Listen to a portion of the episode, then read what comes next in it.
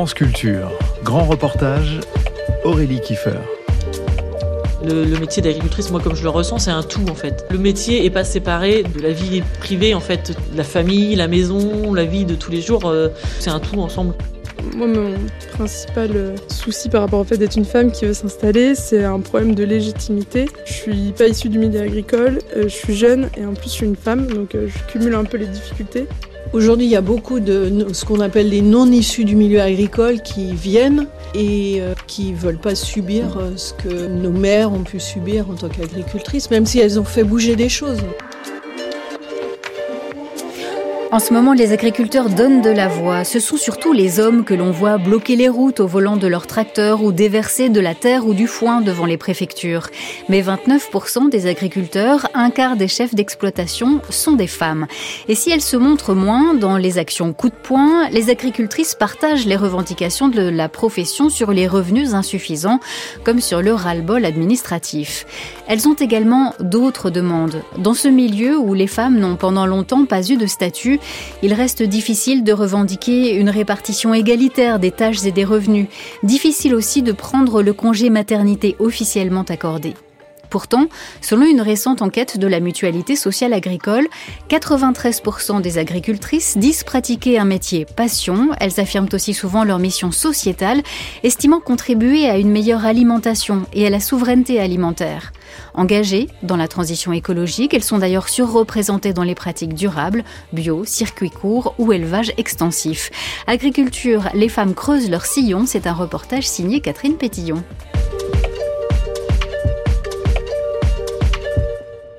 Bonjour Catherine. Bonjour Aurélie.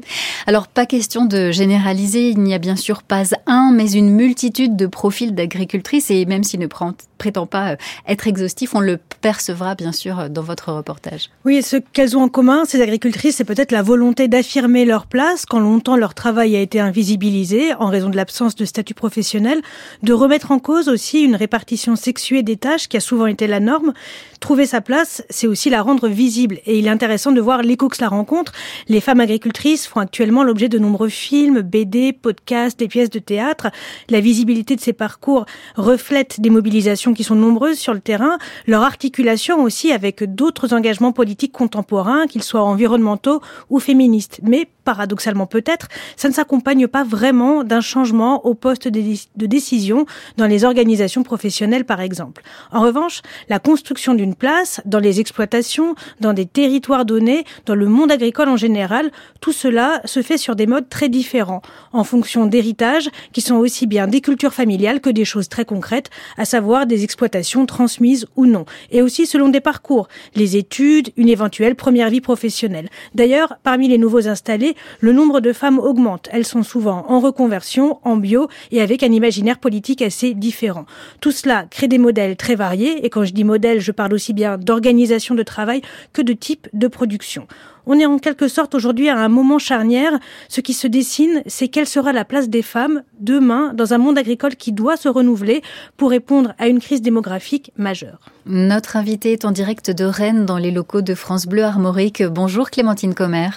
Bonjour. Vous êtes docteur en sciences politiques, chargé de recherche à l'INRAE Paris-Dauphine. Vous avez notamment travaillé sur les politiques d'égalité professionnelle en agriculture. Je vous propose tout de suite d'écouter le reportage de Catherine Pétillon qui nous emmène pour commencer dans un GAEC, un groupement agricole d'exploitation en commun dans la Manche. Bonjour, donc Florence Goron. Donc, euh, je suis installée avec mon mari en GAEC euh, sur la commune de la Trinité auprès de Villedieu-les-Poils, dans la Manche. Là, on est dans la nurserie, donc euh, où sont les petits veaux. Là, oui, il y a, pas, y a pas, mal de petits veaux déjà. Là. Oui, bah, il y en a 10 là, il y a 10 cases. Vous avez combien de bêtes en tout? En tout, on a 120 vaches laitières, et donc après, on a la suite. Donc, on élève tous les animaux qui naissent chez nous, on les élève chez nous, on les garde, mâles et femelles. Donc ça fait environ 300 animaux à l'année. Qu'est-ce que vous produisez ici? Donc on produit du lait, donc principalement, et ensuite un peu de viande.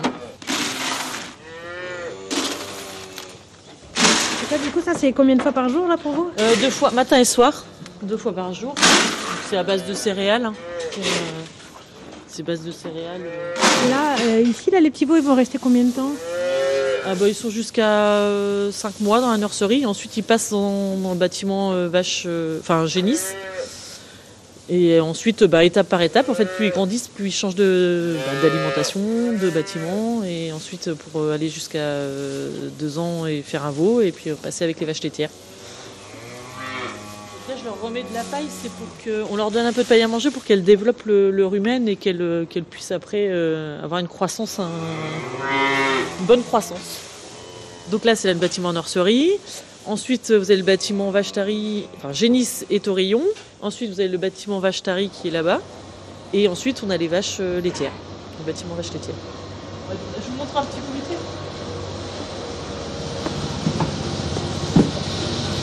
Là, c'est des robots de les robots de traite, là où sont les vaches euh, bah, pour la traite en fait. Qu'est-ce que ça change pour vous pour le travail d'avoir un robot Avant, on était, j'étais en salle de traite, donc je passais deux heures et demie euh, à la traite, deux fois par jour, et tous les jours. Donc les robots, ça me permet de... Alors j'ai toujours du travail, il hein, n'y a pas de souci, mais euh, ça me permet de mieux m'organiser dans ma journée et bah, c'est moins difficile c'est moins physique et euh, ça me permet de faire autre chose, de mieux m'occuper des veaux, de mieux m'occuper des vaches, euh, enfin du reste en fait, même de mes enfants, de ma famille. L'objectif des robots traites, c'est quand même que les vaches soient autonomes, qu'on soit pas derrière elles aller les chercher, qu'elles, vivent leur vie en fait. Elles font, euh, elles font ce qu'elles veulent. Du moment qu'elles passent dans le robot régulièrement pour se traire et et ensuite, on voit euh, sur l'ordinateur, voilà, quelle vache, s'il y a une vache qui a un problème, s'il y a une vache qui est en retard, s'il y a une vache qui, qu'on a besoin d'aller voir. Parce que là, on voit, il y a une vache qui fait la queue, là, elle attend pour. Euh, oui, elle attend, elle attend la traite. Oh, bah oui, oui, elles aiment ça. Hein, elles viennent, il y en a très peu hein, qu'il, faut, qu'il faut aller chercher ou qu'il faut aller voir. En fait, elles sont en autonomie dans la journée, elles font leur petite vie, elles vont se coucher, elles se lèvent, elles vont manger, elles vont boire, elles vont, euh, elles vivent leur vie en fait. Hein. C'est l'avantage du robot de traite aussi. C'est un peu par rapport à la traite euh, en salle de traite, on est quand même, euh, on est beaucoup moins derrière en fait. Dans mon métier, dans ma vie de famille, euh, ça a été quelque chose de, très important. Hein, dans l'attractivité du métier, je pense que c'est super important. J'ai beaucoup d'amis agricultrices qui se sont installées parce que leur mari ou leur conjoint avait mis des robots de traite. Ça facilite beaucoup les choses. C'est quand même une contrainte la traite. Parce que quand même, c'est souvent euh, les femmes qui font la traite. Oui, je pense, oui. Alors euh, oui, parce que c'est souvent les mamans qui faisaient la traite, et donc du coup, euh, enfin voilà, les choses se font comme ça. C'est à la fois physique et pas très physique en fait. c'est physique par les, les, gestes répétitifs, mais c'est pas physique par la force en fait la traite. Donc ça. C'est souvent les femmes qui traillaient en fait dans les exploitations. On voit quand même que quand c'est des hommes qui sont sur l'exploitation, c'est vrai que le, choix du robot se fait peut-être plus rapidement parce que la traite, eh ben, c'est compliqué quoi. Eh ben moi, c'est Michael Goron, euh, j'ai 47 ans, marié avec euh, Florence. Comment euh, ça s'est fait pour vous, entre vous, la, la répartition des tâches et de votre travail sur l'exploitation? Ça s'est fait naturellement. Hein. Moi, je plus côté matériel, culture, alimentation des animaux, et Florence, c'est plus la traite, enfin la traite s'occuper des robots, les veaux, et puis euh, tout ce qui est partie administratif. Quand vous êtes installé, vous vous êtes posé la question, ou alors ça se formalise pas Disons qu'il euh, y a des travaux qui sont... Il y a des, travaux qui vont plus à une femme qu'à un homme, je pense. Tout ce qui est alimentation, c'est plus euh, la enfin, mécanisé, matériel, donc logiquement ça va plus à un homme, mais quoique pas forcément. Mais après, il faut bien se répartir les tâches. Je dirais les tâches les moins physiques, c'est pour Florence, et un peu plus physique, c'est pour moi. Après, c'est une question de goût. C'est une question de goût aussi, bon, moi, ouais.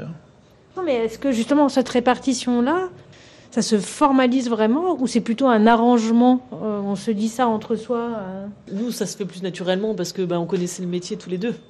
Tandis que quand c'est deux tiers qui s'installent ensemble, qui sont pas du milieu agricole, ben ils se mettent autour de la table et puis ils disent ben voilà comment on s'organise ils se posent les questions, tandis que nous, on ne s'est pas forcément posé les questions parce qu'on était en couple et que ben, peut-être qu'on était censé se connaître aussi un petit peu plus avant.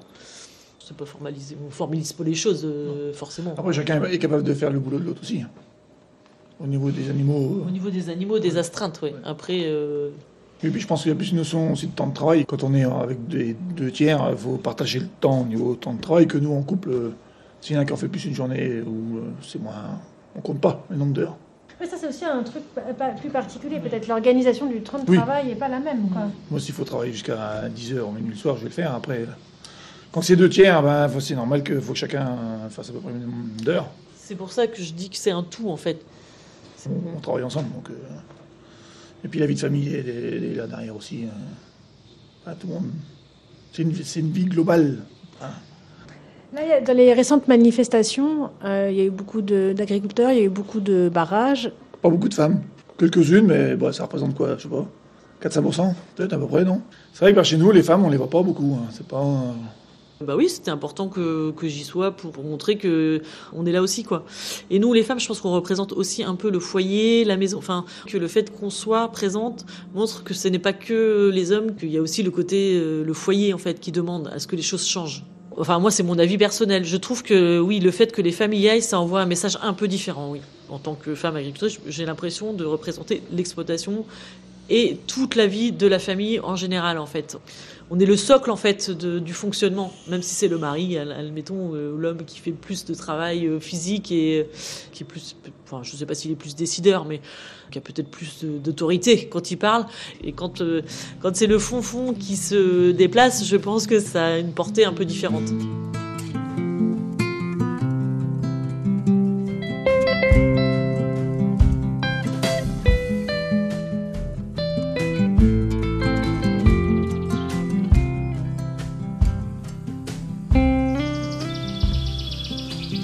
Annie Hung est agricultrice à Machecoul, en Loire-Atlantique. En 2009, elle s'est installée avec son frère. Ensemble, ils élèvent des vaches laitières en agriculture biologique. À la ferme, Annie a également monté une activité d'accueil pédagogique. Elle fait partie du CIVAM de son département. Ces centres d'initiative pour valoriser l'agriculture et le milieu rural sont des associations qui accompagnent agricultrices et agriculteurs, notamment vers la transition agroécologique. Il y a dix ans, Annie y a lancé un groupe femmes, un espace qui lui a permis de réfléchir à la place qu'elle voulait se faire. Il y a des tâches que je ne fais pas, par exemple tout ce qui est sur la partie euh, semis, semis de prairie, euh, quand on faisait du maïs, semis de maïs. Ça, c'était plutôt son domaine. Après, il y a euh, des choses que c'est moi qui fais, par exemple l'accueil euh, des classes, c'est moi qui le fais. Je fais aussi bah, tout ce qui est partie, à- partie comptabilité, parce que j'ai, avant j'étais comptable. Parce que là, Donc, votre frère, il avait repris euh, l'exploitation familiale, lui? Oui, en fait, il est venu à la suite. euh, oui. Depuis l'âge de ses 16 ans, il travaille sur la ferme. Et donc, euh, moi, moi, quand je suis arrivée, en fait, il était déjà installé, il avait son fonctionnement. Donc, ça n'a pas été évident. Moi, j'arrivais, euh, j'ai pas remplacé ma mère, j'ai pas remplacé quelqu'un. Il fallait vraiment que je, je me fasse ma place. Est-ce que vous diriez que votre manière justement de concevoir votre place de femme agricultrice est différente ou dans la lignée euh, de celle de votre mère? Je trouve que ma mère, elle était sans doute plus leader que moi, parce que quand je vois tout ce qu'elle a pu faire, euh, elle a pris des responsabilités à côté, dans du bénévolat, dans... Mais elle est quand même, je pense, un peu rentrée dans le moule de ce qui se faisait avant. Par exemple, elle faisait pas l'ensilage. À l'ensilage, euh, elle préparait les repas, quoi, pour nourrir l'équipe. Alors que moi, aujourd'hui, c'est, enfin, je suis pas à préparer le repas, euh, je suis aussi sur, euh, dans le chantier avec l'équipe. Ce que vous dites aussi en décrivant ça, Annie, c'est qu'il faut composer avec une sorte d'historique de la répartition euh, des tâches à la ferme. Oui, c'est ça, oui, forcément, parce qu'il y a des habitudes qui ont été mises en place. Et euh, déjà, de, prendre conscience que c'est fait dans les habitudes, je trouve que moi, ça m'a permis aussi de me dire, bah, tiens, tu peux peut-être aussi euh, t'éloigner de ces habitudes et apporter ta façon de voir les choses. Et si tu as envie de faire ça, bah, vas-y, essaye. Donc, euh, avec le groupe Femmes, on a vraiment réfléchi. La place que j'avais, est-ce que c'était une place que j'avais choisie? Est-ce que c'était une place que j'avais subie? Donc ça, c'était intéressant d'en prendre conscience. Et du coup, ben, la partie accueil pédagogique, comme c'est quelque chose que j'ai créé, donc c'est vraiment quelque chose euh, que j'ai choisi, ça. Et puis après, il y a les autres euh, tâches. Ben, j'avais fait une formation de comptable, donc ben, c'est moi qui me suis mis à, à faire la comptabilité. Et puis, Alors même que vous aviez quitté ce travail. Oui, c'est ça, c'est ça. Donc du Euh, coup, vous étiez contente de refaire de la comptabilité Je ne suis toujours pas contente. Enfin, voilà, c'est c'est vraiment le truc que je laisse en, en dernier, quoi, qui traîne. Et, et- ça fait pas partie de mes priorités. Après, dans, dans la réflexion, c'est bien ce qu'on se dit, là, les filles du groupe. Ce qui est important, c'est de pouvoir choisir, d'être en accord avec les tâches qu'on fait. C'est pour ça aussi qu'à travers ce groupe, ça nous permet d'aller se perfectionner euh, sur des thématiques de travail qui nous aident à oser sortir des sentiers battus. Quoi. Bonjour. Bonjour. Le groupe femmes organise des temps d'échange et aussi des formations. Certaines sont réservées aux femmes, comme celle sur la conduite de tracteur ou les liens entre cycle féminin et travail. Ce jour-là, une dizaine d'agricultrices sont venues apprendre à monter, utiliser, réparer une tronçonneuse. Moi, je pensais que j'allais faire du légume, et là, je me retrouve à devoir utiliser une tronçonneuse.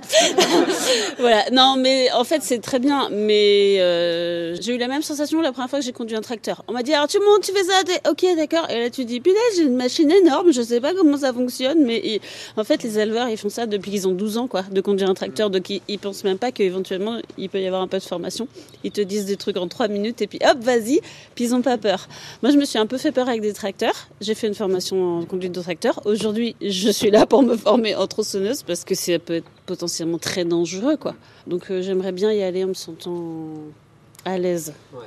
Bon, bah, on s'employer à répondre à ça. Voilà. Emeline Euh, donc, Emeline, moi je suis euh, vigneron euh, installé euh, depuis euh, trois ans euh, avec euh, mon mari et euh, je voudrais apprendre à tronçonner les arbres, d'enlever des arbres pour construire un bâtiment et faire de l'entretien de haies et tout ça. Et effectivement, euh, ça me fait peur et du coup, je voudrais maîtriser l'outil. J'ai déjà essayé une fois, ça s'est bien passé, mais voilà. Ouais. Et du coup, une fois pour abattre, pour billonner? Euh, on a abattu un peu plié euh, lundi parce que Ok. mon chef de culture, quand je lui ai dit que j'avais une formation tronçonneuse, il me dit Ah, bah du coup, il faut que je te montre comment on fait. Alors j'ai dit Bah non, je fais une formation. et quand il m'a dit Bon, j'accroche le câble à 10 mètres et tu tires avec le tracteur pour qu'il tombe dans le bon sens. Ah oui, d'accord. je savais pas conduire le tracteur non plus, mais c'est que moi, je fais plutôt du travail à pied. Mais bon, Ouais. voilà. Il n'a pas voulu que tu sois complètement perdu. Quoi. C'était ça, ouais. Comme ça, il disait Comme ça, tu pourras reposer des questions à la formation.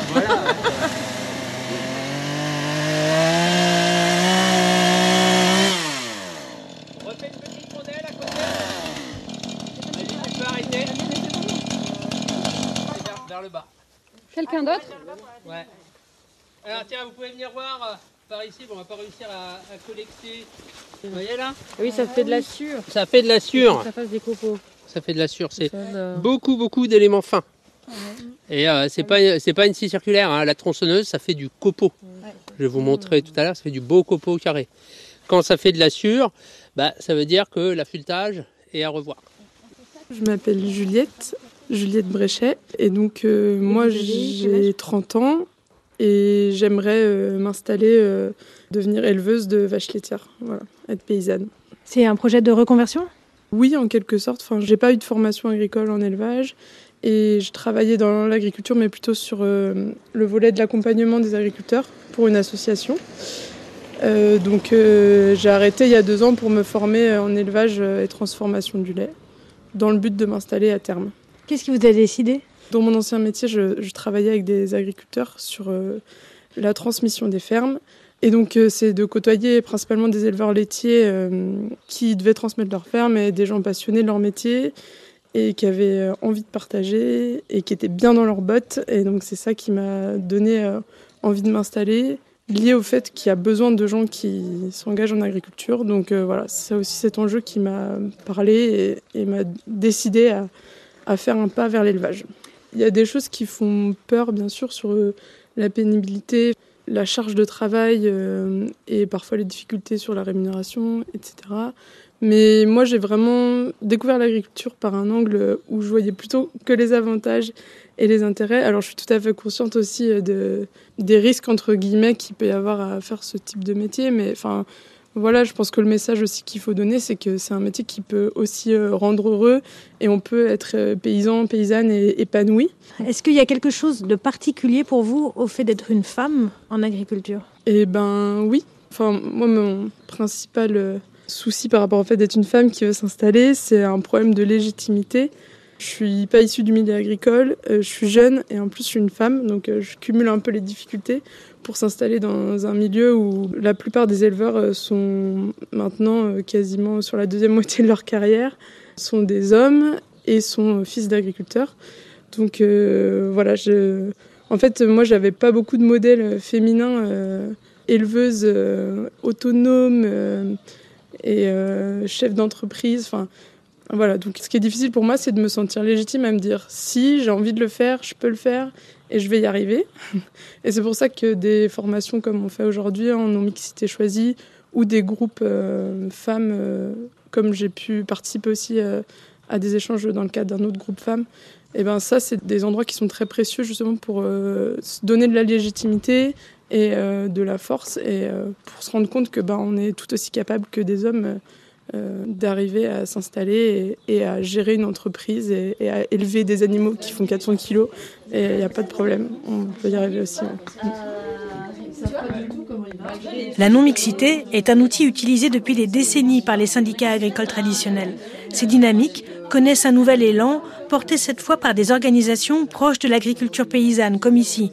Aujourd'hui, beaucoup de femmes s'installent avec l'envie de défendre un modèle agricole durable, respectueux de l'environnement comme des personnes. Euh, moi, quand je me suis installée, en fait, euh, on s'est retrouvé avec des femmes euh, nouvellement installées, on va dire, et on s'est rendu compte, en discutant avec une collègue, je me suis rendu compte que ben, on avait eu les mêmes arrêts de travail, les mêmes un peu coups de blues en même temps, et et on avait vécu ça chacune de notre côté. Et donc on a monté un groupe de femmes paysannes du CIVAM 44. Et donc on a travaillé plein de thématiques, la communication, hum, au sein de nos collectifs, euh, la pénibilité au travail, l'ergonomie au travail, tout ça. Et puis on s'est rendu compte, euh, ben, tu vois, qu'on a créé un groupe, euh, il y avait une dynamique où on se retrouvait, et après, il y a des nouvelles qui sont arrivées, Pauline, plein d'autres. C'est comme ça que c'est parti. On s'est rendu compte qu'entre femmes, on osait plus euh, de se dire les choses, on rencontrait des, choses, des difficultés similaires. Donc c'est comme ça. Et euh, c'est peut-être plus après dans l'avancement de nos rencontres que voilà on a plus réfléchi à la place en tant que femme euh, et qu'on a eu des revendications un peu plus politiques, on va dire. Parce que moi, c'est plein de questions que je m'étais pas posées, quoi. Voilà. Après, je sais pas, ouais. Pauline, toi qui arrives un petit peu après. Moi, je me formais en agriculture pour euh, m'installer seule. Petit à petit, je rencontrais mon territoire, je créais mon entreprise de rien. Et en fait, j'avais un environnement très masculin autour de moi avec beaucoup de bienveillance, très sympa, mais une problématique de légitimité. Je suis à peine formée, j'arrive, euh, je suis urbaine, euh, j'ai des idéaux euh, un peu colo-bobo. J'arrive en pleine campagne et tout autour de moi, les mecs ils sont super gentils, mais ils me parlent très vite avec beaucoup de termes très techniques, avec beaucoup de réponses qui sont pas celles que j'aimerais, avec plein de trucs comme ça, et je trouvais pas trop l'espace de confronter à ce groupe, enfin ces multi-groupes d'agriculteurs, souvent masculins, majoritairement en tout cas. Moi j'ai créé mon entreprise pour pouvoir me sentir bien dans ma peau, et je me suis mis des pressions de ouf. Et au bout d'un moment, je me suis dit, mais euh, le but dans ma vie d'avoir changé de vie, d'être devenu euh, bah, chef de moi-même, c'est quand même euh, d'être bien avec moi-même. Donc si c'est pour que je me foute la pression et euh, parce qu'il y a un regard extérieur, effectivement, mes voisins, mes collègues, mais voilà, ou juste mon regard sur moi-même, hein, c'est qu'il y a un truc qui déconne en fait. Il y a un moment, il ne faut pas que je fasse ça. Et c'est sûr que oui, on va, on va penser à, on va être bienveillant avec nos animaux, avec nos légumes, et puis ben, on a tendance à s'oublier, ouais. Ouais, mais je trouve que c'est une intention qu'on a plus euh, quand, on est, euh, quand on a une autre vie avant. Enfin, euh, du coup, on est pas mal à être en reconversion aussi. Et de se dire, mais en fait, on s'est déjà un peu cramé avant ou ça ne nous plaisait pas pour X raisons. Et là, on fait un peu plus attention. Et on a d'autres approches. On veut se faire expliquer les choses. On veut essayer de durer, en fait, parce qu'on sait que c'est des métiers physiques. Et du coup, je trouve que l'ergonomie, on y réfléchit beaucoup plus. Enfin, nous, du coup, on est en train de créer notre atelier. On est passé en stage, on est passé en salariat. On s'est dit, non, mais ça ok, je le fais pour une saison, mais en fait, jamais je ferai ça chez moi plus tard. Le fait de se dire, bah ouais, le port de charge, ça, c'est pas ergonomique, euh, vas-y, euh, on dépense peut-être un peu plus, ou alors on, va choisir des, choses qui vont nous faire durer dans le temps, euh, parce que, bah, on a vu ça d'un regard extérieur un petit peu, et que du coup, on, c'est pas un truc qui naît, on, apprend, on se dit, bah non, mais en fait, c'est complètement. Enfin, tout n'est pas comme ça, mais il y a beaucoup de choses où on se dit, bah, en fait, euh, il faut faire euh, différemment et trouver des astuces pour, euh, pour durer, en fait. Vous qui avez lancé ce groupe, vous trouvez que ça évolue la conscience que les femmes agricultrices ont de ces questions-là? C'est vrai que j'ai l'impression quand même que aujourd'hui il y a beaucoup de ce qu'on appelle les non issus du milieu agricole qui viennent, qui ont une histoire, comme tu disais, qui ont un autre parcours professionnel et euh, qui veulent pas subir euh, ce que nos mères ont pu subir en tant qu'agricultrices, même si elles ont fait bouger des choses quand même. hein. Elles ont aussi fait bouger plein de choses. Mais nous, on a envie encore d'aller plus loin, quoi. Alors aller plus loin, c'est quoi alors? Eh ben, moi, je, je te rejoins quand tu dis euh, la durabilité du travail. Parce qu'on ne compte pas nos heures, parce que c'est aussi physique, et même si on, on tend à améliorer toutes nos pratiques. euh, voilà. Parce que l'âge de la retraite a été repoussé, du coup, euh, voilà, c'est toutes ces choses-là. On a envie aussi de ressembler, enfin, de ressembler ou de se rapprocher des conditions de travail euh, des autres milieux. Ça me donne, je vois ce que tu veux dire. L'idée, par exemple, de, déjà de compter tes heures. Est-ce que j'ai quand même gagné plus que le SMIC horaire? Parce que quand tu bosses 50 heures ou 60 heures par semaine, euh, et si tu fais 2500 euros, t'es content, mais si tu calcules, en fait, c'est quand même moins que le SMIC. Et euh, du coup, c'est euh, se fixer des objectifs que avant peut-être les paysans se fixaient pas. Et t'es- Ouais, sur ta terre, t'es resté, et euh, tu fais ce que tu penses que le seul truc que tu sais faire. Alors que là, tu dis, moi, je choisis de venir là. Et du coup, il n'y a pas de raison que, tu vois, je fais des études, j'ai pas par exemple que je gagne moins que, que mes euh, camarades d'études qui ont même un travail physiquement moins difficile. Et le fait d'avoir travaillé à l'extérieur, je trouve que ça te permet de prendre du recul là-dessus. Le statut de conjoint collaborateur qui pose question. Parce qu'ils n'avaient pas de, pas de retraite. ouais. Paradoxalement, depuis quelques années, avec des personnes non issues du milieu agricole, on s'aperçoit que ce statut il réaugmente pour les femmes. Il y a de nouveau de plus en plus de femmes qui prennent ce statut dans des projets de changement de vie, qui disent ah bah il y en a qu'un des deux qui va au début euh, avoir un statut et puis euh, le deuxième euh, pas trop et puis on verra plus tard et souvent c'est des femmes. Voilà, c'est un peu une inquiétude. Ils disent, ah bah ce statut il avait bien baissé là depuis que les femmes pouvaient s'associer en GAEC. Et, de, et là, il recommence à augmenter. Parce Donc, que ouais. c'est des projets de couple aussi. du Oui, coup. oui. C'est des, des installations à deux sur des couples. Mm. Toi, tu t'installes seul. euh, nous, on s'installe à quatre. Et du coup, bah, il y a, il y a moins cette question Oui. quand. euh, Enfin, je trouve que du coup, Oui, ça se pose essentiellement quand, tu t'installes en couple à deux. Mais c'est étonnant qu'ils ouais, sont- on a l'impression de revenir en arrière.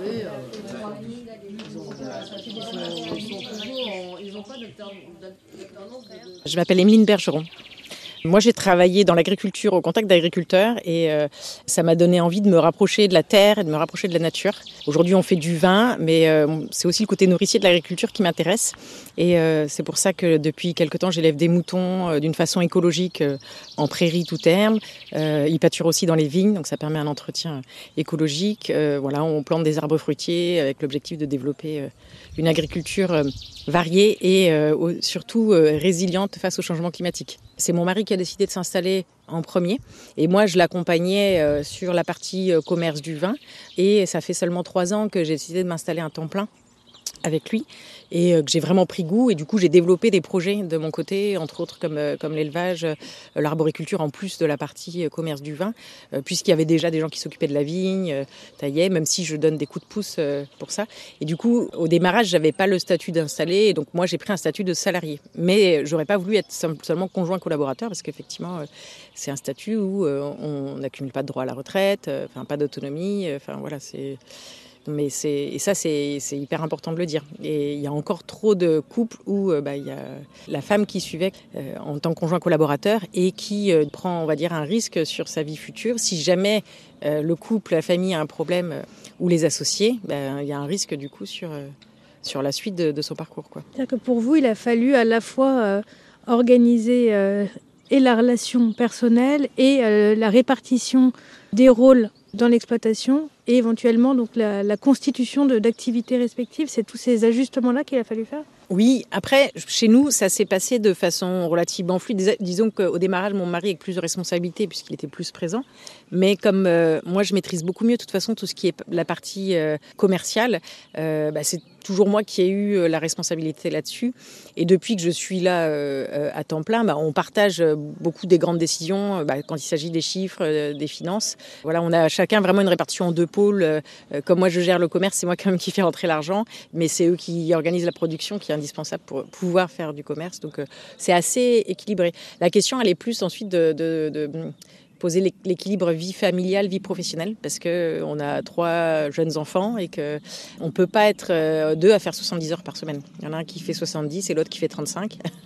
Et il faut, euh, par contre, bah, répartir le revenu parce que travailler à la maison, c'est aussi un travail en fait. Et que les revenus soient équitables, même s'il y en a un qui passe moins de temps au travail. Donc ça, c'est quelque chose qu'on a, qu'on a pu faire. Quoi. Mais qui, dans notre cas, ne posait pas de problème parce que j'ai un, un mari associé plutôt ouvert sur ces questions qu'on a pu faire, c'est-à-dire formaliser ces, discussions-là, enfin formaliser les choses ou avoir ces discussions-là? Oui, c'est-à-dire qu'on se verse un salaire. Alors lui, euh, c'est un salaire pas de salarié, mais un revenu et moi un salaire qui fasse qu'on est rémunéré au même niveau, même si on n'a pas le même temps investi euh, sur la structure.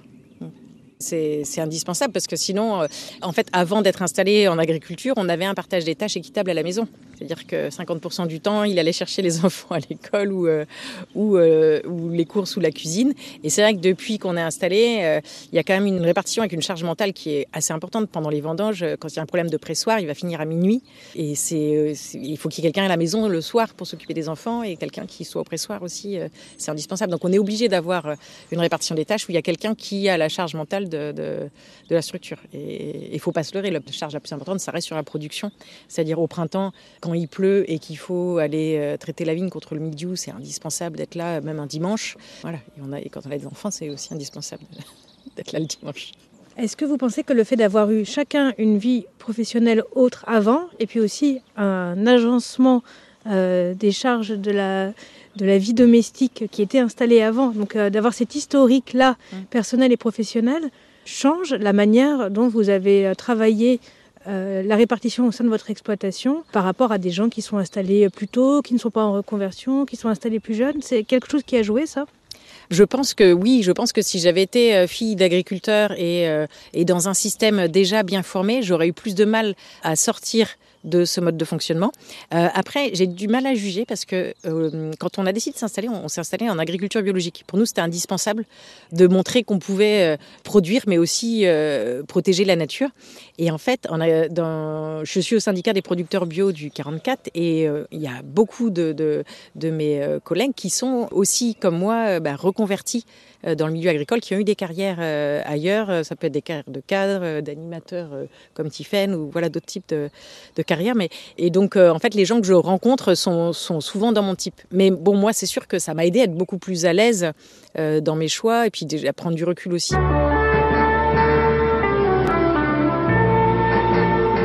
FR3, 1979.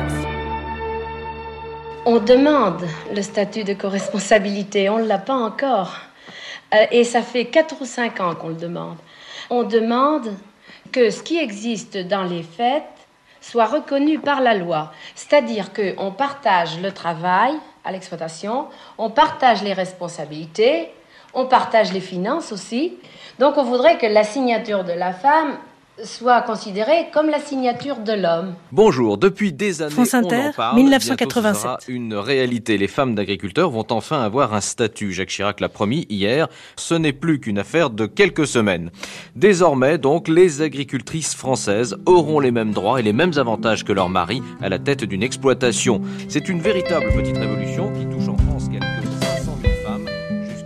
la place des femmes agricultrices est le résultat d'une longue histoire, d'une lutte pour la reconnaissance de leur travail, l'obtention d'un statut et la progression de leurs droits sociaux.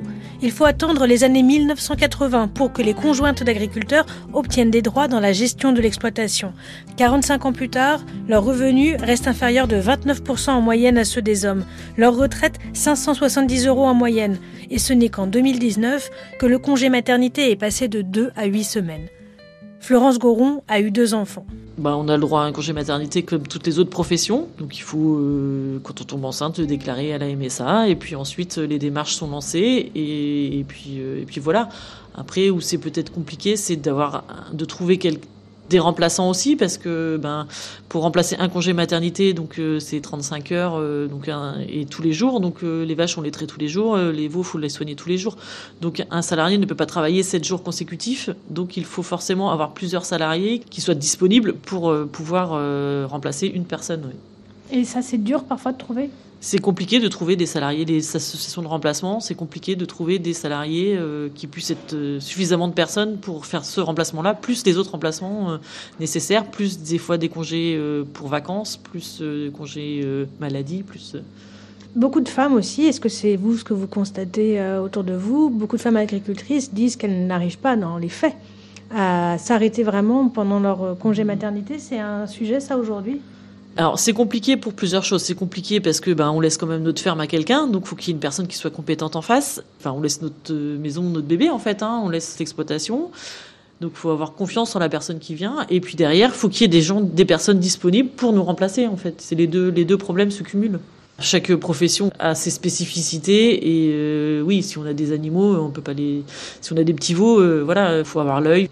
Puis on a nos habitudes, donc les animaux aussi connaissent nos habitudes. Donc voilà, après il faut s'organiser aussi pour se faire remplacer. C'est voilà, on n'a pas tous les mêmes facilités de travail non plus. Hein, sur une exploitation. Un jeune qui vient de s'installer ne peut pas être équipé comme quelqu'un qui a déjà plusieurs années d'expérience et puis les investissements, on peut pas tout faire au tout début quoi. Donc euh, plus le temps passe, plus on améliore nos qualités de travail aussi. Et eh ben en fait, c'est plus facile quand on a des robots de traite, c'est plus facile de se faire remplacer malgré tout que quand on passe deux heures et demie à traire euh, dans une salle de traite. En fait, euh, les conditions de travail sont pas les mêmes.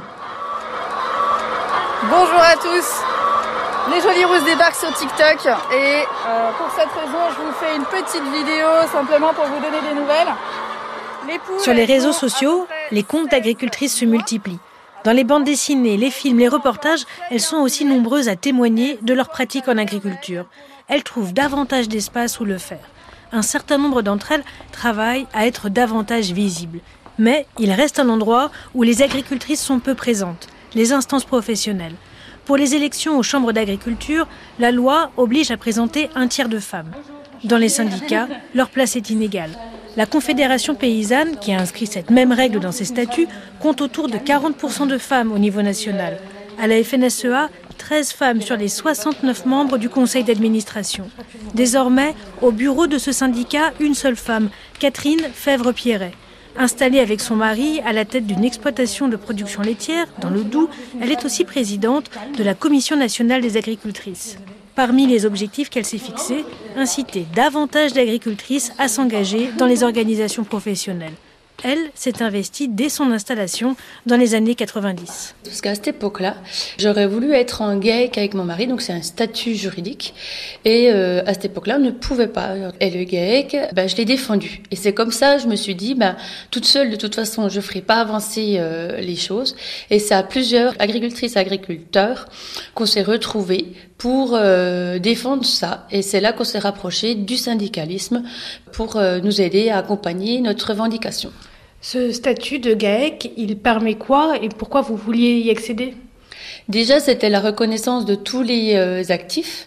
Et puis aussi, on n'avait qu'une enveloppe PAC à cette époque-là, malgré qu'on était deux sur l'exploitation. Quand vous vous êtes installé en agriculture avec euh, votre mari, quel statut vous aviez, vous alors moi j'avais le statut de chef d'exploitation, mais en ERL. Donc on était deux chefs d'exploitation, mais pas reconnus pareil en ERL, c'est-à-dire exploitation agricole à responsabilité limitée. Ça veut dire que si demain on voulait euh, siéger dans une, une, organisation professionnelle agricole, on avait droit à une place ou qu'une voix. Et ça, c'était dur parce que ben, je trouve que ben, on est deux chefs et en réalité, on n'a pas les mêmes postures. Donc, euh, il y avait un, désaccord avec moi-même. Pour moi, on était deux chefs, donc on avait envie d'avoir les deux les mêmes avantages, les mêmes reconnaissances du milieu. Voilà, c'est le fait d'être en couple qui bloquait. Demander ce statut-là, pouvoir euh, avoir chacun une voix, votre mari et vous, euh, ça représentait quoi pour vous à l'époque? C'était pourquoi ça a été ça le premier combat pour vous? Alors déjà, c'était aussi la suite de mes anciennes collègues agricultrices qui sont toujours défendues pour euh, défendre le social ou euh, l'économie, etc. Et à ce moment-là, je me suis dit, avec mes collègues, on s'est dit, bah, à nous aussi d'écrire une page que les agricultrices du Doubs ont porté une avancée dans le monde agricole féminin et masculin, parce que pour finir après, on a pu reconnaître, reconnaître tous les associés dans les GAEC. Donc euh, voilà, ça a fait avancer aussi plein de choses. Et puis montrer qu'on est là, qu'on existe, et puis on n'est pas la femme de. Il y a depuis plusieurs années à la FNSEA une commission nationale des agricultrices. Aujourd'hui, vous présidez cette commission. Quel est son rôle? Elle est encore dans le, même esprit que nos anciennes. Hein, elles l'ont créée en 1957, la commission des agricultrices était sur euh, beaucoup tout ce qui était social à cette époque-là, le statut de l'agricultrice, euh, voilà la reconnaissance, euh, voilà beaucoup là-dessus. Comment faire sa place dans le mode, dans le monde de l'homme, on va dire. Aujourd'hui, il y a encore un petit peu de ça, mais quand même, elles ont fait un travail énorme. Et nous, ce coup-ci, on est plus à accompagner euh, défendre toujours euh, des dossiers techniques, sociaux, euh, sur la retraite, sur le congé maternité. Il y a encore plein de sujets encore à y travailler. Mais son rôle aussi, c'est d'accompagner la promotion de notre métier. Parce que euh, les dames, elles adorent euh, expliquer ce qu'elles font tous les jours, au quotidien, avec des élèves, avec le grand public. C'est notre rôle de, de continuer dans, ce, dans cette file-là. Mais aujourd'hui, on est aussi pour accompagner et former les gens qui montent en responsabilité dans nos organismes professionnels. Et euh, nous, une femme, on va pas se lancer si on maîtrise pas le sujet. Donc, si on veut s'engager, il faut qu'on mette des formations, il faut qu'on accompagne. Euh, à la commission, vous essayez de faire euh, accéder à des responsabilités davantage de femmes agricultrices. Qu'est-ce qui, pour vous, de ce que vous voyez aujourd'hui, euh, bloque ces parcours vers les instances, que ce soit les coopératives, les syndicats? Il y, a, il y, a, le côté familial, mais il y a le côté aussi, on est beaucoup des femmes comme moi, qu'on n'est pas passé, on dit par la case jeune agriculteur, hein, parce que souvent dans ces institutions, on est jeune agriculteur, dans des instances, et on monte en compétences départementales, régionales, nationales. Et eh ben, des gens comme moi qui a eu un autre métier, on n'est pas passé par euh, ben, tout ce qui est jeune agriculteur, donc la formation de notre réseau. Et euh, ben, ces gens-là, il faut qu'on trouve des moyens pour les accompagner, leur faire expliquer ce que c'est ben, le rôle du syndicalisme, le rôle des chambres, le rôle de la MSA, le chambre du crédit agricole. Et je pense que ben, nous aussi, on est là que ce soit les enfants d'agriculteurs ou les, les jeunes femmes qui arrivent euh, en suivant leur compagnon ou leur mari sur une exploitation familiale, euh, dans ce que vous voyez, elles sont moins euh, formées, mises au travail, mises en responsabilité sur un certain nombre de tâches à faire sur l'exploitation si ils l'ont travaillé ensemble quand ils ont créé leur société, il n'y a pas de souci. Mais souvent, c'est des sujets un petit peu tabous. Et donc, euh, la dame, des fois, elle ne trouve pas forcément sa place. Oui, ça existe encore. Il y a encore, mais ce n'est pas une généralité, je dis bien, des structures où la femme, euh, quand elle prend la parole, elle n'est pas forcément bien écoutée. Et ça, il faut qu'on s'en rende compte. Mais ces dames-là, elles me disent, ben, je dis, mais comment tu pourrais travailler? Elle dit, j'ai tout essayé, j'arrive pas. Mais c'est pas une généralité, ça existe encore. Et on peut pas être ignorante de ça. Mais euh, comme je, je crois que la France, on a une chance, c'est que on a une diversité de production et de structures euh, agricoles différentes donc et de départements et de régions différentes qui fait que aujourd'hui euh, il n'y a plus de généralité. Il y a des dossiers à porter, il y a des choses. Et le fait que j'aille sur le terrain, ça me permet d'écouter ce qui se passe. Et si je peux leur ouvrir des petites portes à l'une et l'autre, eh ben, je serai contente. Voilà. Thank you.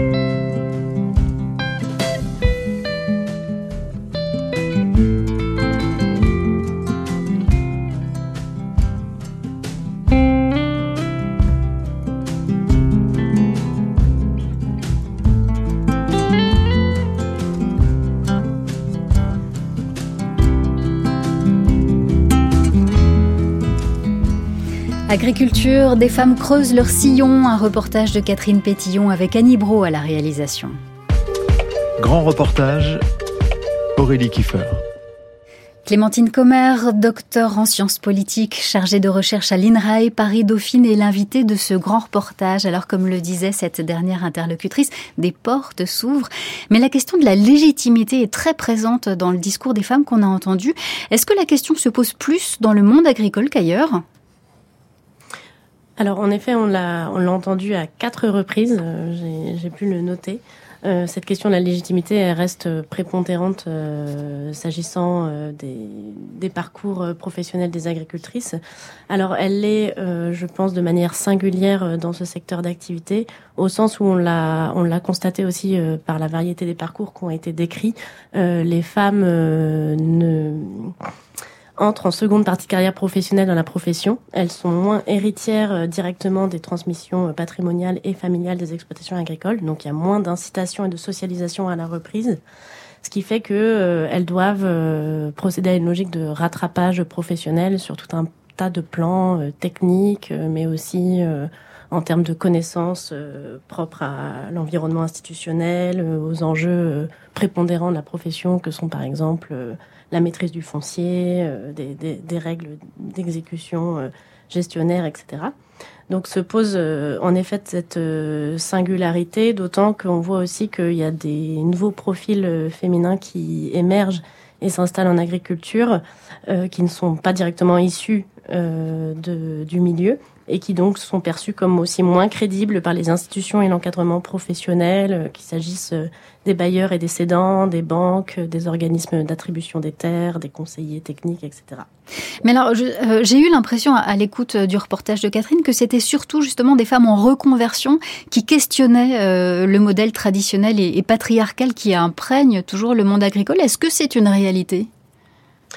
Euh, oui, euh, en effet, euh, en fait, des, des travaux l'ont montré hein, que euh, finalement, euh, plus on a une distance sociale aux instances traditionnelles de socialisation en agriculture, que sont la famille, mais aussi les organisations de représentation professionnelle, plus on a des sortes de dispositions à, à redéfinir les formes d'exercice du métier, voire à à proposer des formes d'hétérodoxie professionnelle. Et donc ça, on le constate bien euh, s'agissant des, des, des, profils euh, de nouvelles installées euh, qui ont pour caractéristique donc d'être parfois dotés de niveaux de diplôme supérieur et qui vont aussi se socialiser au métier, se former au métier dans des parcours assez éclectiques, c'est-à-dire à la fois par l'enseignement agricole, mais pas uniquement aussi euh, par des réseaux d'interconnaissance, par le fait qu'elles ont été salariées euh, du para-agricole par ailleurs. Et donc elles vont développer des réflexes de pensée critique en fait des modes de production dominants, euh, à la fois développer une bonne volonté écologique, mais aussi un attachement à la réalisation de soi par le travail, ce qui va euh, conduire à questionner euh, bah, l'organisation traditionnelle du travail s'agissant des normes de genre notamment, et à proposer bah, des, des, des, des, imaginaires un peu plus euh, transgressifs en fait de, de cet ordre de genre euh, très très basé sur une division sexuée euh, des attributions et des rôles, comme on a pu l'entendre aussi dans le reportage. Oui, effectivement, certains stéréotypes persistent. Hein. On a entendu euh, Michael, le mari de Florence, pour qui il y a des travaux qui vont plus à une femme. Catherine Pétillon. Oui, sur, sur cette agricultrice que j'ai rencontrée, revendiquent toutes euh, une place différente, mais dans des, avec des modèles en fait, euh, eux-mêmes très différents. Je n'ai rencontré qui revendiquent une égalité de droits, mais en restant dans une conception euh, du métier qui est exercé en couple. D'autres qui dénoncent, ce enfin, qui dénoncent un modèle patriarcal. Est-ce que ce sont vraiment deux tendances qui avancent en parallèle, qui qui s'articulent entre elles? Voilà. Est-ce qu'il y y a deux types de revendications des femmes aujourd'hui dans ce monde agricole? Alors je dirais que oui, euh, c'est des, des, choses euh, qui coexistent, des, des, des formulations du, du, du, féminisme, ou en tout cas des rapports à l'égalité qui sont assez contrastés, euh, puisque en effet d'un côté on a euh, plutôt une vision euh, de, de, de l'ordre de genre assez traditionnel, notamment des des, des, représentations assez stéréotypées euh, de ce que relèvent des attributions féminines, donc des agricultrices qui véhiculent par exemple une vision assez respectable du rôle de l'agricultrice, considérée comme le socle euh, équilibrant de la famille dont elle assure la cohésion, euh, l'amélioration des conditions de vie. Euh, et donc aussi des figures d'épouses honorables ou de, de, gardiennes de la communauté familiale. On a pu l'entendre dans le reportage et puis ça a été aussi assez mis euh, en exergue pendant les, les manifestations euh, d'agriculteurs qui, qui, ont lieu ces, ces dernières semaines. Euh, et donc euh, finalement, on a euh, l'idée que l'égalité, elle s'obtient en maintenant une, une, complémentarité très forte des rôles entre les hommes et les femmes. Et donc en fait, l'égalité, c'est ce serait assurer l'expression de valeurs et d'identité féminine. Donc en fait, le, soutenir la parole des femmes, ça peut aussi relever d'une conception relativement conservatrice puisque ça ne ça ne renvoie pas forcément à, un projet d'émancipation euh, collectif. Des, des... Oui, pardon. Et, et, en parallèle, on a euh, on a on a des, des, rapports au féminisme plus marqués, euh, notamment euh, parce que en fait, on a des agricultrices qui euh, qui entretiennent un, un rapport militant, voire théorique, à la cause des femmes, parce qu'elles ont acquis des connaissances relatives aux inégalités femmes-hommes dans leur cycle de formation, par leur lecture, par leur entourage familial, amical et donc elles ont, euh, elles, sont plus euh, acclimatées aussi à, des registres d'argumentation qui assument la conflictualité sociale euh, et donc qui vont pouvoir considérer les rapports de genre comme des rapports aussi hiérarchiques, en tension, en tout cas qu'il faut déconstruire et, et, remettre en cause. Alors des, des conceptions de l'égalité différentes sur la question de la, de la production aussi et la manière dont c'est porté politiquement. Vous évoquez les manifestations récentes, Clémentine Commer. Est-ce que la proximité avec soit euh, la FNSEA, soit des organisations proches d'une agriculture paysanne, comme la Confédération paysanne. Est-ce que ces affiliations ou ces proximités syndicales jouent euh, sur euh, les modèles de production On parlait de l'intérêt pour l'agroécologie, le bio. Voilà. Est-ce qu'il y a c'est porté politiquement différemment par les syndicats aussi? Oui, tout à fait. Il y a des il y a des conceptions et des valorisations euh, différenciées hein, des, des, systèmes de, de production euh, qui doivent être soutenus politiquement, euh, économiquement. Et bon, si être de gauche ne prémunit en aucun cas du, du sexisme, en tout cas, on sait que les organisations de la gauche paysanne, elles aujourd'hui, alors qu'elles ont eu toute une période dans les années 90 où finalement elles présumaient euh, que l'égalité était déjà là, euh, que leur, euh, leur position progressiste syndicale suffisait en fait à, à, à l'inclusion des femmes. Et en fait, ça, ça a été un peu battu en brèche quand les, les, les, paysannes, dont on a dit hein, qu'aujourd'hui majoritairement elles elle se tourne vers euh, des, des, pratiques agroécologiques, euh, des exploitations de petite taille avec euh, des logiques de, de, transformation, de diversification, avec la vente directe, les circuits courts, etc. En fait, il y avait un hiatus entre la présence de ces femmes dans, les, dans ces productions et leur très faible représentativité dans, dans les instances de représentation professionnelle. Et donc, ça a mis en mouvement le, tout ce qu'on appelle la frange de, de, la gauche paysanne pour questionner justement l'invisibilisation des femmes euh, dans les instances de gouvernance, mais aussi euh, voilà euh, soutenir euh, leur euh, leur projet d'installation professionnelle et donc et donc considérer que finalement il y a une logique genrée aussi de de, répartition euh, des terres, d'attribution des droits à produire, et qu'en fait les femmes ont besoin d'un surcroît de soutien euh, pour accéder aux fonciers, aux outils de production, euh, parce que euh, elles, elles, de fait, elles ont des, des difficultés à passer ces, ces obstacles-là. Dans quelle mesure, justement, ça doit être accompagné, ces évolutions, par des politiques publiques? Alors oui, euh, il est certain que, euh, on, comme, comme le, le, reportage l'a souligné, hein, il, y a, une floraison de collectifs d'agricultrices qui se mobilisent sur le terrain euh, pour faire valoir euh, leurs droits professionnels, mais aussi pour mettre à l'agenda de nouvelles thématiques, euh, comme par exemple la question des minorités de genre en milieu rural, dans le monde agricole, etc. et puis, voilà, elle, elle, crée aussi des formes de soutien locaux. Elle, elle tisse aussi euh, des, des, partenariats en local pour faire valoir euh, leur circuit de commercialisation, pour euh, valider euh, leurs projets agricoles aussi auprès des collectivités et du grand public. Mais en fait, ça c'est pas suffisant. On, on peut pas se contenter de, de mesures cosmétiques. Il faut, si on veut soutenir réellement et de manière pérenne et viable l'installation de projets portés par les femmes, bah, il faut aussi revoir au plus, glo enfin, plus globalement euh, le système d'attribution des aides, donc euh, tout ce qui relève aussi de, de, de, de politiques de soutien économique euh, via la PAC, via les droits à produire, etc.